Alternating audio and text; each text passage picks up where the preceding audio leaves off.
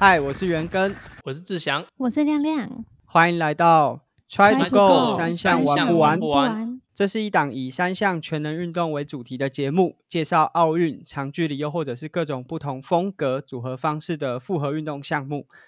除了解构训练中的小细节，分享器材上的新技术，更要带大家把铁人三项融入生活，跟着我们一起 Try to Go。那在近期呀、我们收到非常非常多听众的支持，那这支持都是非常实质的，尤其是在 CT 过后，而且我发现最近的听众都非常情意相挺，就是他们听众赞助的金额呢，是他完赛的时间。哇，这真的是，尤其是这这次听众赞助非常多，是来自二二六的听众，所以我们真的非常感谢，因为这个金额都蛮惊人的。分享他们的留言内容之前，想跟大家讲，就是接下来我们在呃过去都是在 First Story 的平台上有一个听众订阅赞助的方案。那过去在 First Story，因为它会有一个比较高额的抽成，所以我们接下来把它搬家到了泽泽的平台上。那其实会知道这个泽泽的平台，也是因为 Parkes 的同业啦，就是 Hido 大联盟，他们在过去可能这两三年的时间，都是在泽泽平台上面有利用募资的方式去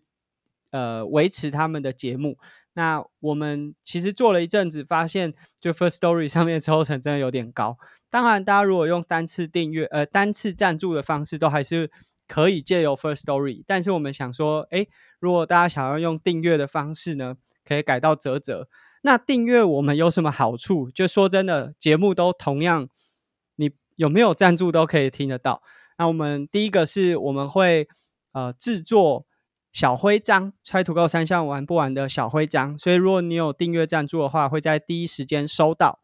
那第二个是，假设你的订阅赞助有达到一定的门槛，我们接下来会提供跑服，就是我们跟亚特力士合作的跑服，那会提供给订阅赞助的伙伴。那希望借由这样子的方式，让大家可以一起参与我们的节目成长。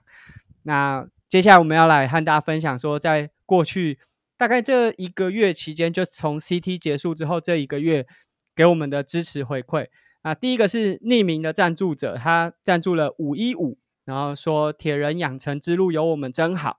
那另外江霸，这是点右，就是志祥接下来也要带呃国家队的选手去韩国参加是亚锦赛吧？志祥，对对对，大家听到这一集之后，我已经在韩国了。嗯，在对五月三十一号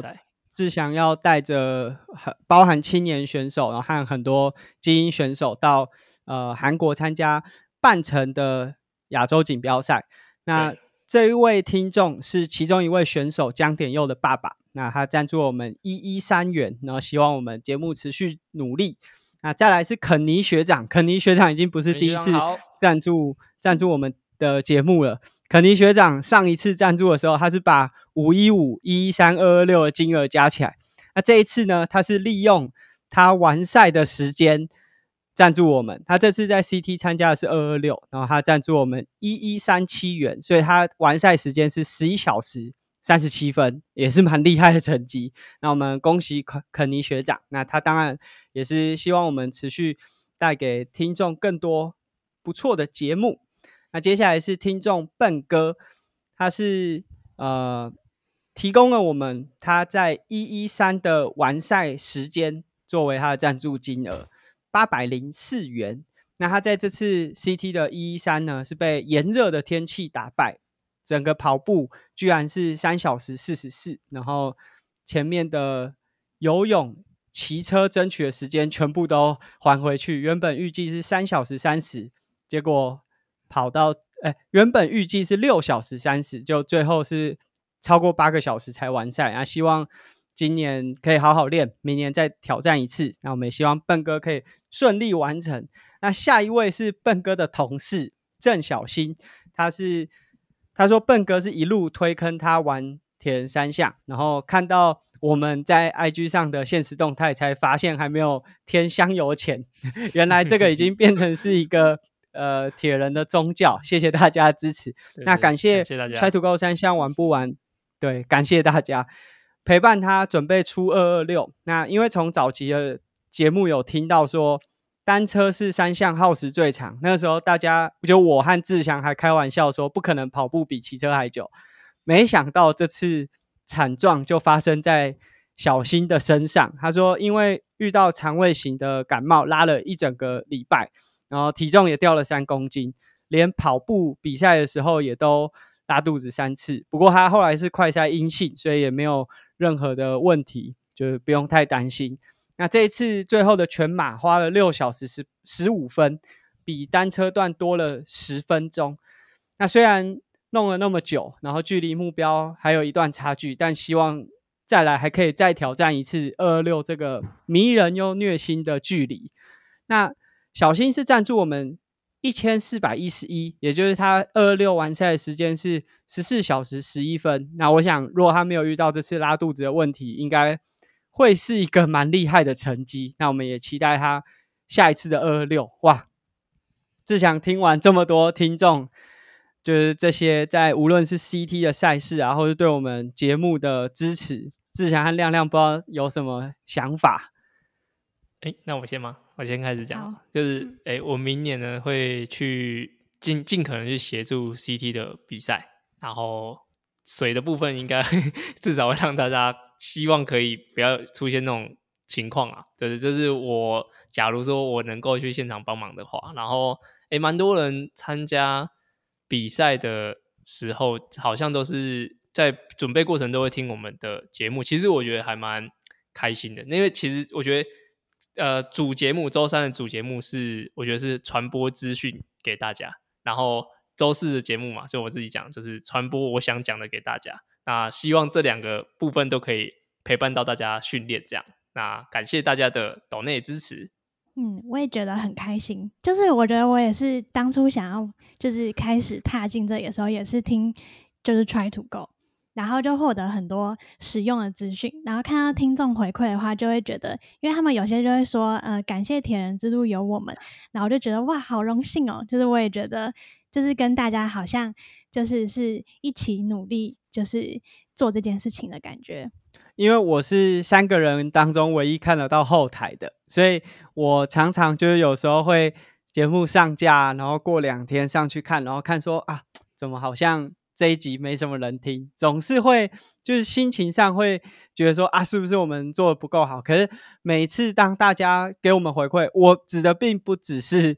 就是听众赞助，就大家如果愿意。用这种实质的方式支持我们，我们很开心。但是其实包含在 IG 上，就是我们有时候会有跟听众一些互动，就是投票啊，投一些有的没的，啊，然后或者是大家会留言啊，或者是 CT 前我画了乌龟啊，这些大家会 有一些互动，我我都觉得很，就是是比起节目的那个数据，就是到底有多少人听，排名是多少，觉得是更开心的一件事情。所以非常感谢大家。那在今天我们主节目内容呢，想要问一下亮亮，就是啊，你总算哦完成了你在过年期间的第一个愿望，就是有好看的车衣。那你的骑车装备也越来越完整，有比较多骑车的机会。然后前几天在看你的 IG 也看到你分享说，你第一次踏出台北的河滨自行车道的路线，所以你要不要分享一下你最近骑车的状况是怎么样？好。我可以分享一下，就是反正那是第一次踏出，因为我最近我之前骑的话，就是会比较不敢，就是骑离开河滨。第一个是我就觉得，呃，车子就是会有点怕车子，然后又会觉得说啊，好像怕迷路啊，或者反正就是自己在那边担心很多有的没的。然后反正就有机会可以第一次骑。就是骑离开河滨的那次的话，我是从就是内湖这边，然后骑到就是三雕角灯塔。哦，那次经验就是觉得很开心。然后它总共距离大概就是七十一左右，然后它就是一路就是有一些上上下下的爬坡啊。就是我们是骑市区到南港，然后从南港到就是从南深路上面上，然后往深坑，然后一零六线道。到就是接台二饼，然后再到芙蓉，然后再从芙蓉骑到三雕角这样子。然后就那天也算是我第一次就是经历那么多的爬坡。然后我就觉得我在爬坡的时候，我就觉得哇，就真的是给我一种天哪，永无止境的感觉。然后我的朋友就在前面说：“哎，加油，这最后一个坡了。”我就说：“你确定吗？”然后就后面又有一个坡，然后就想说：“你不是说最后一个了吗？”然后他就说：“啊，我忘记这里又有一个。”然后就一直上上下下。但是，对，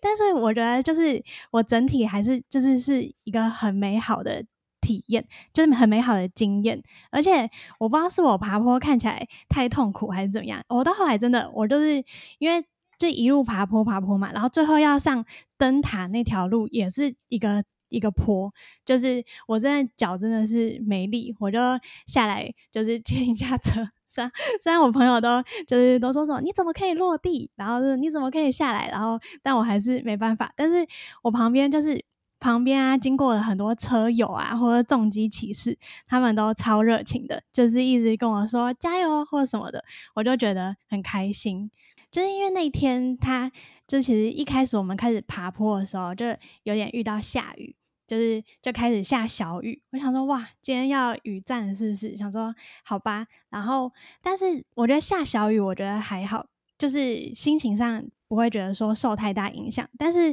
当我就是在下滑的时候，就是因为它那个山路下滑还是会就是一有一些弯道嘛，就过一些弯道，就是我会觉得有一点点怕怕的，就是会觉得说，就我一路刹车都按得很紧，可是按到就是长下坡到后来的时候，就觉得哦手好酸哦，然后但是如果我不按紧，我又觉得就是很怕自己会打滑，对。就是这个的话是，就是我那次体验上就是有一个觉得怕怕的点这样子。嗯，所以我们先问一下志祥，你觉得亮亮第一次挑战离开河滨的这路线，你感觉怎么样？哇，你真是交到好朋友了！我也觉得我被骗。对啊，哎，但是我我哎，他跟我说这也是他第一次离开河滨的路线，我就说哦，真的吗？也是你第一次？好啊，那就那应该适合我吧。那应该是他也交了不是好的好多好的，他也是交了很好的朋友。对啊，因为这个路线听起来蛮困难的。就第一个，你们光是从离开河滨就先直接上了这个南深路，还是深南路？我也对，就是南深南深。它算是一个虽然不是很长，可是就已经有一定爬坡的路线。然后接下来往一零六啊台二丙那边上上下下起伏也都是蛮多的。这些路线可能都是很多骑士可能骑了半年之后才开始挑战的路线。那志强，你第一次志强第一次骑车是骑多远的距离啊？我第一次骑车哦，就是练车，不是不是练车哦，街头买东西哦。哦，哎，我那时候在那个哎湖尾高铁的规划区里面绕圈公里的绕圈，我绕六十圈，嗯，绕六十圈，对，然后那是我对除了那个以外，我大概那个。我骑车在那边骑了应该有十次，我才去外面骑车。啊，对，那第一次真的骑外面是那个，呃，我第一次摔车好了，但因为第一次骑车没有什么印象。第一次骑就是山路摔车是那个眉山三十六弯，哎，你应该有骑过，在在应该是往往嘉义吗？我忘记那边是哪里。嘉义，然后反正就是有印象，就是那次是第一次外骑，然后有有摔车骑，但是那个也至少也骑了。两个半月、三个月以上的，就是那个湖尾绕圈那样的时间，我后来才才这样骑出去。所以亮亮骑那个路线真的是交到好朋友，嗯，真的。因为我记得我我第一次骑车大概骑五十几公里而已，然后是骑乌来，就虽然乌来就是一个就直直接爬坡上去，可是我想总爬升可能都没有亮亮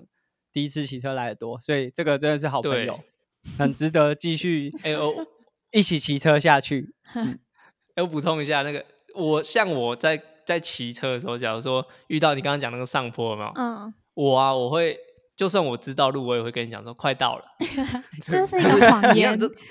这是不得不这么说的话，就是就算被你骂说你不是说没了吗？但是你你就是必须要往前骑，我不跟你这样讲，你你就不骑了。真的，我可哎，我是这个好像是比较像他对女朋友讲话，但是我觉得就是任何骑车的，就是跟你讲快到快到，你就可以把那个。那个小山坡骑上去啊，但最后下来先生那真没办法。但是快到快到，这是这是善意的谎言了，好吧？我再帮你朋友讲讲话。这跟登山一样，都是谎言。对对对，都是快到了，那但都都是为你好了，我都为你好了。好了，那亮亮后来有分享说，就当天是有下雨的，然后当然刚刚有讲说爬坡很多，有爬坡也有下坡，所以又下雨又下坡。那啊，在骑乘的时候也会有一些紧张，所以我们今天想和大家分享一些在骑乘的时候，呃，如何可以比较安全，尤其是在雨天和下坡过弯，可能是更具危险的一些环境。那有什么可以注意的？那我觉得第一点就是，无论晴雨都要做，就做单车的检查。那这个检查就是，我们当然不可能每个人都会修车。但是你至少要知道，你今天骑出去的车适不适合，就是让你完成完整的训练。所以这个检查可能会包含刹车啊，你的螺丝就包含龙头、把手、坐垫有没有锁紧。那接下来就是胎压、变速器一些对于骑乘是有直接影响的。那我自己的方式是 Z 字形。那这个 Z 字形呢，是从坐垫开始，然后到把手。那我们会。也许是用你的两只腿夹住轮子，那去摇晃一下你的坐垫，看看它会不会因为这样子轻易的摇动就有位移或者是哦松动。把手也是一样的，就是有时候龙头啊没有锁紧，都有可能会造成一些意外。那接下来这是 Z 字形的上面这一笔，那接下来我们会绕过，就是 Z 字形往斜下往后边的这个方向。那在这个往下方向过程当中，你可以开始去检查。包含后刹车会不会磨到，然后后轮的胎压，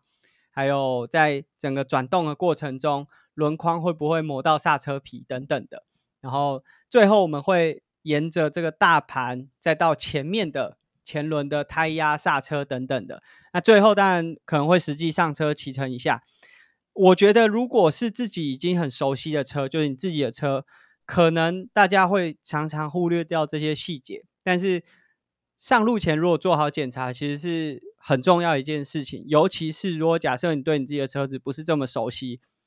你可能就是检查出状况之后需要找车店，但你至少要先找到问题，而不是真的发生意外的时候才发现说啊，原来是这个地方没检查好。那其实这个单车检查好像也不是只有这个方式，这个 Z 字形是。呃，我上其中一次 UCI 的课程的时候，上到志强在上 ITU 的时候，是不是又是另外一个不同的检查方式？对，不一样。然后阿哥原本在写的时候，哎，这个怎么会有 Z？因为我没有学过 Z。然后他说应该是 M 字形吧。然后我就就是本来想要跟阿根争执一下，但后来其实是不同门派的东西。那我跟大家分享一下 M 的好。M M 的方式呢，其实它是照着你的车架下去走。那你先从前叉在锁前轮的那个快拆的位置。那当然是先从从快拆开始，先摸一摸，看它是不是锁的好不好啊，轮子有没有摆正。然后往上之后会到手把，手把的位置上就是一样刹车按一下，然后压压，可以稍微身体重量压一下手把，看它会不会转动那些。然后再往下是到下管，下管就是锁那个水壶架的地方。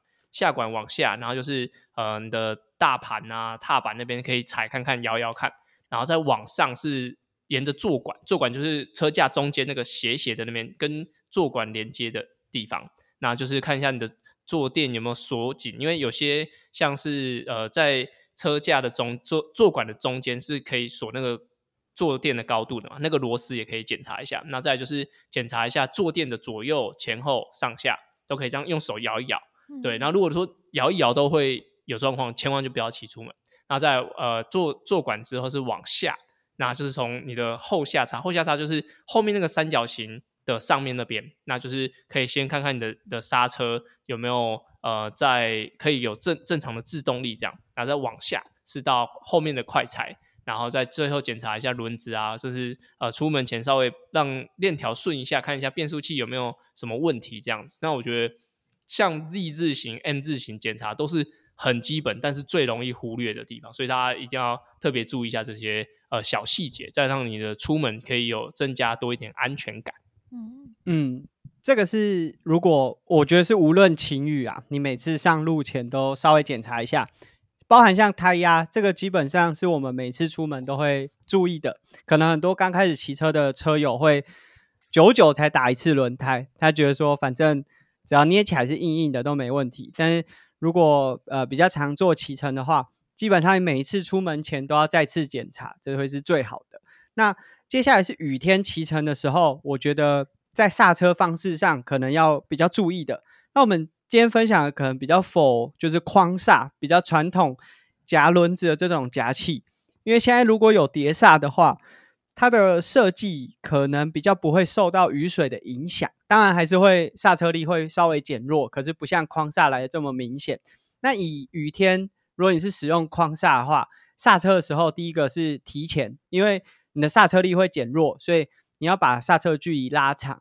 然后第二个是，假设你已经预测到你接下来是需要用到刹车的，例如说你在骑在一般道路上，前面有看到红绿灯，啊，灯号已经在变了。或者是前面有路口，你觉得这个路口可能是比较有可能会有车子冲出来的，那你可以先轻按刹车，就是稍微含住刹车，那让这个刹车稍微把刹车边上就轮圈刹车面上的水刮掉，再进行刹车，它的刹车力会比你直接重压来的好。因为我们在雨天骑乘的时候，假设你的轮圈上是有水的，你这时候重压。轮圈和刹车皮之间的水会让整个刹车力道是降低的。那假设你有先刮掉一层水之后再进行刹车的话，制动的效果才会比较好。其实总而言之，就是如果是在雨天骑乘的时候，你的刹车要非常提早做好准备，而且呃要有预设，这个刹车距离会需要更长一点点。那最后是在雨天器材的选用，那我觉得最重要的就是轮胎，因为。如果大家刚开始骑公路车，会知道它是细细的。那其实不只是细，在轮胎的表面啊，有些练习的胎款，他们会增加很多排水的纹路。那你不要看它这样，好像浅浅的，没什么效果。就如果是在雨天，有这个排水线和没有排水线，其实还是有很大的差异。所以通常啊，如果像我们刚才讲说这种框煞的轮组。我们都会准备两组，一组是比赛轮，就碳纤维的啊，轻量，专门为了比赛准备。那另外一组是平常练习使用的啊，它是铝框的。上面的轮胎我们也会尽量换成第一个粗一点点。那反正你是练习嘛，对这个呃重量啊，或者是传输的表现不会这么斤斤计较，所以。我们会在练习轮上换上比较宽的轮胎，然后第二个就是这个轮胎上最好会有一些排水线，那让你的骑乘的时候，这个雨天表现抓地力会更好一点点。那第三个是可以降低一点点的胎压，呃，其实网络上都可以查到对应的体重，就假设阿根是六十公斤，那以现在大部分的轮胎可能打在九十 psi 左右。但是雨天的话，你可以再降个三到五 psi，就是把这个压力稍微再降低一点点。那它除了可以让你接触地面的面积是多一点点的，另外它在雨天骑乘的时候的安全性也会提升。那还有一个小技巧在器材上面，就是可以装一个轻便的挡泥板。那虽然说就是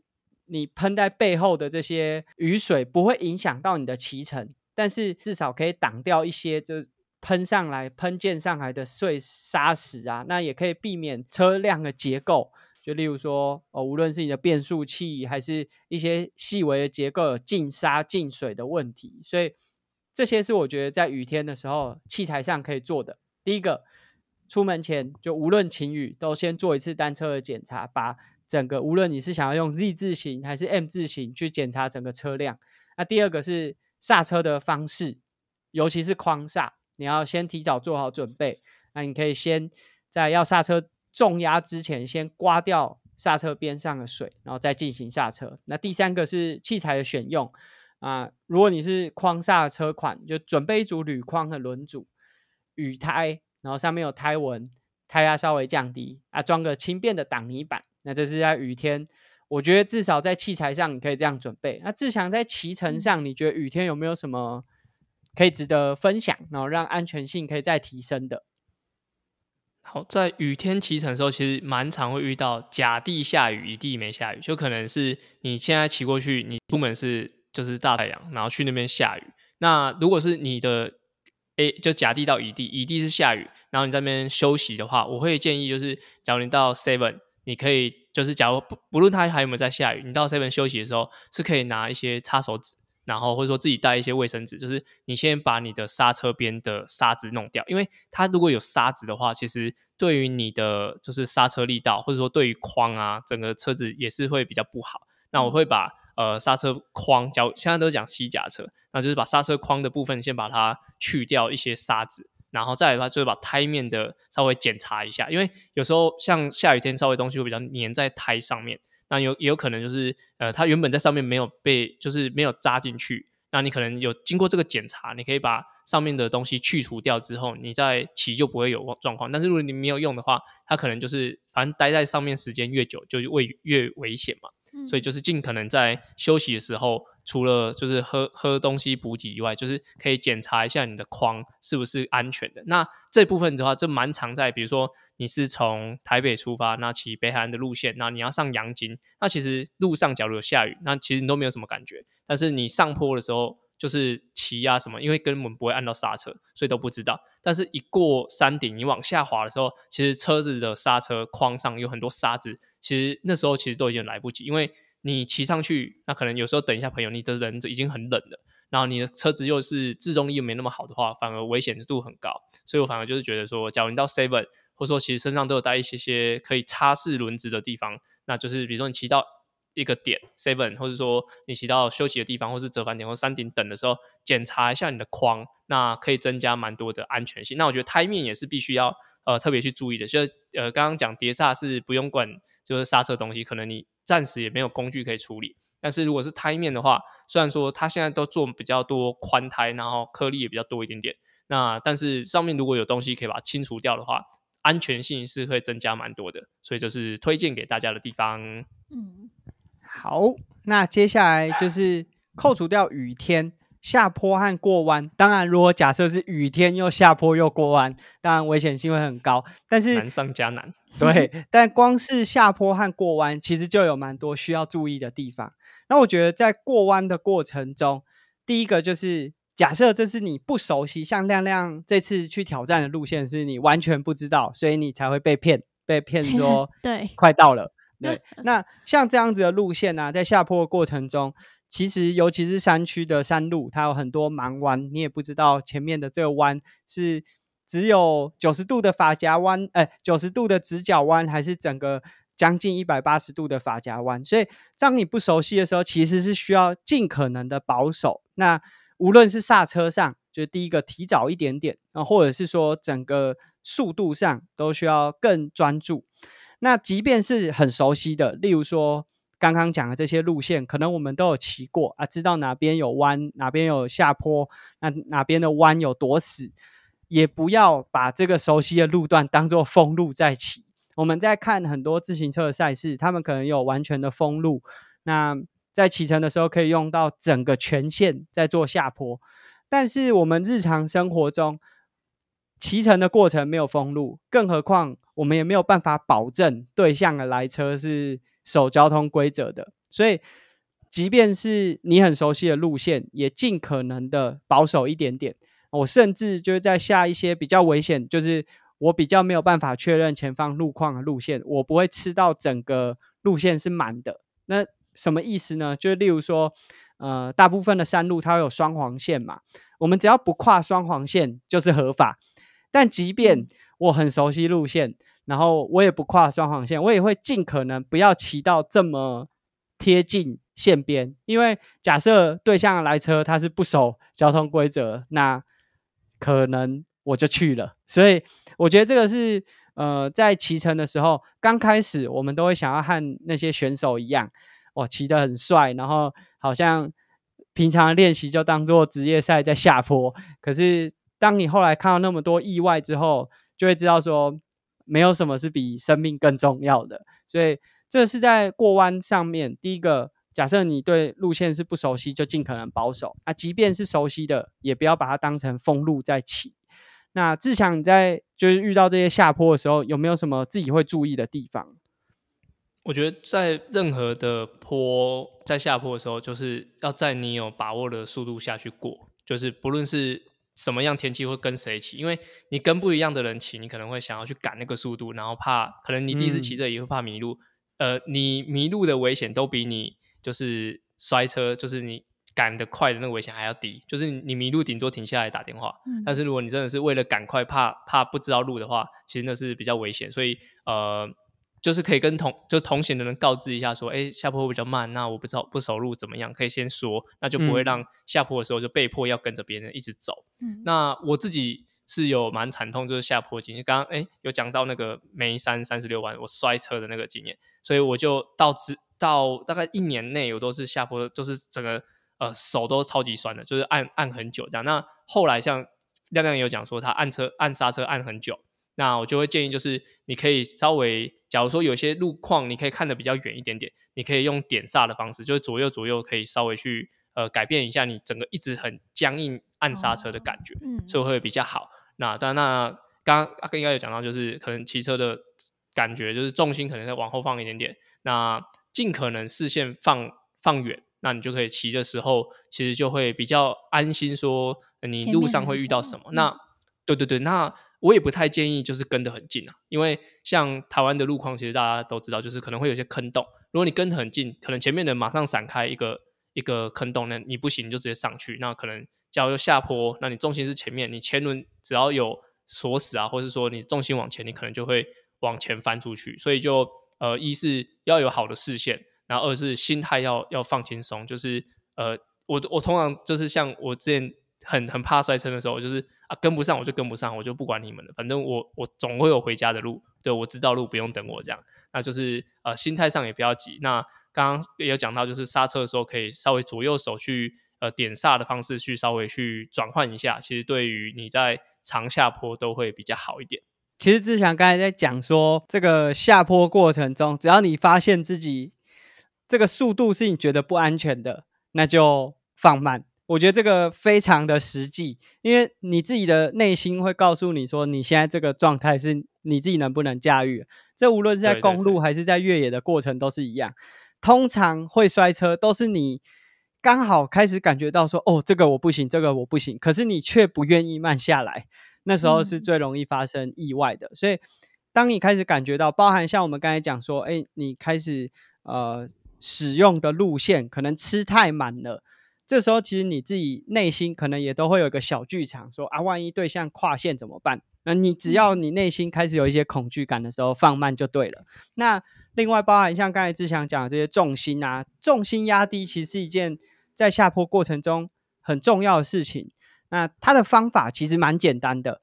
感觉就是把你的臀部往坐垫后面再坐多一点点，大概是这个感觉。因为当你把臀部往后推，整个身体的重心就会往下。那因为我们在过弯啊、转弯的过程当中，你的后轮可能会因为转弯的倾角，让它接触地面轮胎的面积会变少。所以假设这个时候有稍微，无论是地面有落叶啊，或者是湿湿的，都有可能让你的这个抓地力不够，然后打滑。那你只要把重心尽量的降低，然后臀部稍微往后移，就可以增加后轮的下压力。那在过弯的过程中也会比较安全。那说到打滑，刚刚我们在雨天有忘记提醒一点，就是假设在骑乘的过程中，尽可能的避开路上的任何标线，就无论是白线呐，或者是人行道，或者是呃很多字啊，斑马线，地面上有用颜色做标示的，因为它的抓地力都会比传统的柏油路来的差，所以这是雨天的时候可能要注意。那包含在过弯的时候也是一样。那视线，我觉得也是下坡过弯很重要一点，你一定要往你想要去的方向看。如果你不想去的地方，就千万不要看。这个听起来很合理，可是常常看到很多伙伴在骑乘的过程当中，他可能就是啊，他看到一个很危险的东西，他就一直盯着他看。但是其实你的身体会一直朝着你看的方向去。然后第二个就是下坡的时候不要耍帅，因为我们。可能看职业的比赛，会看到他们下坡的时候会回头看一下他的对手。但是，当你只要一回头，举例来说，你如果往右边转头，你的车身就一定会一直往右边带；你如果往左边，就会往左边带。那这都可能会让你在骑乘的时候有更多的风险。所以，这个我觉得也蛮重要的。那呃，在过弯的过程当中，要特别注意你自己的内侧脚转弯的时候，你的内侧脚要在高的位置。那也就是说，你如果是往左边转，那你左边的左脚就要抬高；往右边转，右边的脚就要抬高。那这有两个目的，第一个是抬高的脚就不会磨到地板，因为当你在过弯的过程中会比较贴近地面。假设你还是踩在底下的话，有可能踏板会磨到地面，那就会有摔车的风险。那第二个就是，当你内侧脚抬高的话，那你外侧脚就会往下踩。那往下踩的过程，你也可以增加一个脚跟下压的动作，它会让你我们刚才讲的这个后轮的下压力会更高，过弯的过程会更安全。所以视线保持好，重心保持好，然后再是脚的动作做好，其实在过弯的过程中，安全性就会提升。那我有一个个人的小技巧，就是最后一点，就假设上述的你都可以很自在，就是你已经骑车骑得很熟悉的话，如果有余裕的话，你可以去看路边的反光镜。大部分山路的这些法夹弯啊、十字路口，它都会有反光镜。那通常我在骑的时候，假设我呃是状态比较许许可的，如果下下坡速度很快，可能没办法，但速度没那么快的时候，我每次过弯还是会再看一下反光镜。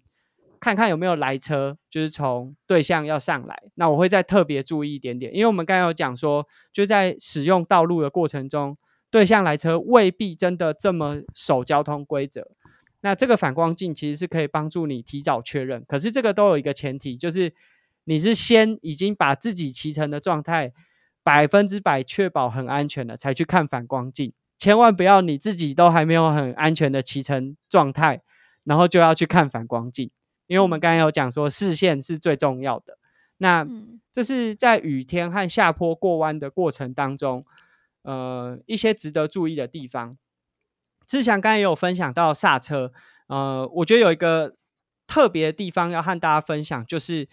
我们如果买一台新车啊，很多上面会贴一张贴纸，写说刹车时请优先使用后刹，可是这其实是一个错误的观念。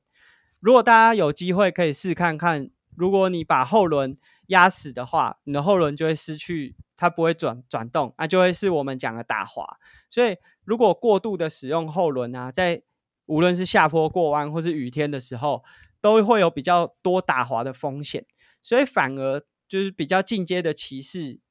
会比较常使用前轮的刹车。那当然，大家会想说，我如果前轮刹太用力，不就会往前翻？这就是我们为什么要在那个重心。尽量往后，就是臀部往后，然后重心下压。我们借由这样子的方式，避免在你用前刹车的时候，就是往前翻的这个风险。那当然，这个可能会需要一些练习。就刚开始，我觉得就是你两只手同时使用，然后让你的重心是保持在对的位置，尽量放低，然后这个其实就可以做到。那只是说，现在应该还是有很多人买车贴上，呃，车上都会贴一张。刹车时，请优先使用后轮。那我觉得这个观念其实是非常不正确的啊！大家可以先注意，然后不要把这个错误的使用方式呢，在自己日常的生活中、日常骑乘当中不断的使用。那养成这个坏习惯，未来要改会变得非常的困难。那志强关于骑乘的安全有没有什么要补充的？我只有一个一个心态，就是刚刚讲，就是不要一直跟着其他其他人一起往下冲嘛。那我觉得这个，呃，在我我刚上来台北的时候，就是那时候跟其他车队的人一起骑车，然后就是反正大家上上坡，哎，我还 OK，我可以跟得上大家。但是一下坡，一讲到就是刚刚就是路不熟嘛，然后也怕怕跟丢什么什么之类的，然后也有跟了几次，觉得很危险。那最后我就给自己一个一个一个口号，就是神经病。就是 他们只要下很快的时候，我说神经病，那么快，我根本根本没办法跟上。然后，然后算了，就不跟你们，就不跟你们一起这样下去了。所以，假如说你在 骑的时候，那你真的觉得，不论是我，我觉得骑机车或骑摩骑脚踏车都是一样，就是你在骑，然后你跟别人一起，然后这个人真的骑得很快，是你超出你的呃你能够反应的范围的话，就神经病，我干嘛跟你们一起？我我的安全第一之类。所以，如果说你真的放不下，说你一定要跟上别人。那我我觉得你的心里可以来来一句生病哦，我跟我跟你一样一起这样下去很危险，对，就是至少那样就是当下你自己是会，我觉得啦，当下我自己都有感觉比较冷静一点点，就哦，好了，他们有点太疯狂了，我不要，我还是不要 跟上他们好了。我细苗细苗无手了呢，所以就要自己注意一下自己的，对吧？刚刚技巧讲很多，就是心态吧，就是真的就是在你觉得好像可以又不可以的时候，就是边缘最容易发生状态，对啊，因为你真的觉得不行的时候。这真的你自己会有，就是下意识会想要刹车，但是有时候就想要赌一下下，赌一下下就会增加你很多风险，那就是可以神经病哦，干嘛干嘛跟 这个时候跟你这样子冒那么大风险之类，所以就诶可以跟推荐给大家这样。哎，说就这一集的 highlight 是神经病，好没事。就是刚志想提到那个点刹，就是左右手左右手就有一点，那如果是一起，就是因为。感觉左右手我会觉得有点不知道，因为他那个这样子换的时间是很长的嘛，因为这样不就会只有有可能有一段时间你只有杀左手，一段时间杀右手这样吗？还是是一起杀一起放？所以它是很没有，就是就是比如说你现在在过下坡的过弯嘛，那你可能就是在骑的时候，你可能是。你你可以掌握得了那个速度了。当然说，我觉得真的太快的时候，你是两边一起按。但是比如说有些弯是你觉得 OK，你可以看得到弯的底的，那你速度可以控制掉。你可以稍微就是用左手点点点点点就好了，然后右手这个时候就可以休息一下。然后真的在过弯，你真的觉得手真的很酸的时候，就换再换手换右手点点点点点。然后甚至需要是两手一起，就是在应该说比较没那么不要让你的刹车只有零跟一百。不要让你刹车只有零跟一百，就是可能让它中间有一点点的七八十啊，就是那种感觉去点刹，点刹其实就是这样，让手可以放松，然后利用微微的调整刹车的速度来调整你的路径。对，那就是最主要，就是你可能在刚才骑的时候你抓不了那个路径，所以你可以一次要把它速度整个降为零，就是整个刹下来。但其实就可能慢慢熟悉之后，你可以慢慢可以放一点点那种点刹的方式去去做，但是第一点还是要。那个弯是你可以可以控制得了，然后你可以 OK 去过的，才才可以这样用点刹。但是如果真的是那种急陡坡下去的，那还是要双手一起按会比较好，就增加自己休息的时间呐。嗯嗯，我觉得志强指的点刹也并不是说你在这个弯中，然后一直按按按按，好像打电动这样子一直狂按。他的意思是说，就是也许在一段，例如说。呃，十公里的连续下坡当中，你并不是要一直按着刹车，因为第一个是这可能对刹车也不好，那第二个是对你的手指也会有很大的 这个疲劳疲劳产生。所以其实通常就是随着呃经验比较丰富，你大概会知道说哪样子的速度是你比较适合过弯的。所以在直线的过程当中，你可以尽量的少用刹车，或者是只是轻轻的含着。轻轻的微调速度，但是呃，当你进到弯之前，然后可以稍微重刹，然后把这个速度降下来，降到你觉得你可以安心过弯的那个速度，而不是说你整路就是一直按着刹车。那这个我觉得是在使用刹车上面，慢慢找到自己的习惯和方式。那这些可能需要花一点点时间。那我们第一个是希望说，呃，下次亮亮出去骑车的时候，不会再遇到下雨的情况啊，那这样会安全一点。然后第二个是找我就好，不要找我。出去骑车的时候不要遇到太多神经病，遇到爬坡的神经病，我觉得那倒还好。下坡的时候可能会比较危险。那在今天我们节目呢，分享了在雨天或者是下坡过弯，它都是比较危险的一些路况。其实，在之前的集数我们有做过，就提升控车的技巧，还有搭配 YouTube 影片，在 EP 三十三。那在今天我们介绍的是更困难、更危险一些的路况。那我觉得就是要比平常更保守，然后对自己的骑乘状态，甚至是车辆都掌握更多一些，不要遇到太神经病的骑士。祝大家平安骑车，安全回家。那在今天节目的尾声，要和大家分享一下，就是我们在前面有做了 Try to Go 三项玩不完和亚特力士共同合作的抽奖活动。然后我们在 Apple Podcast 上面会抽呃车衣，然后在 IG 上面分享的话，会获得我们的。铁人衣和跑服，那我们都已经抽出来，也在 IG 上面公布了。所以在这集播出的时候，我想大部分的听众如果都持续有在 follow 我们的社群平台，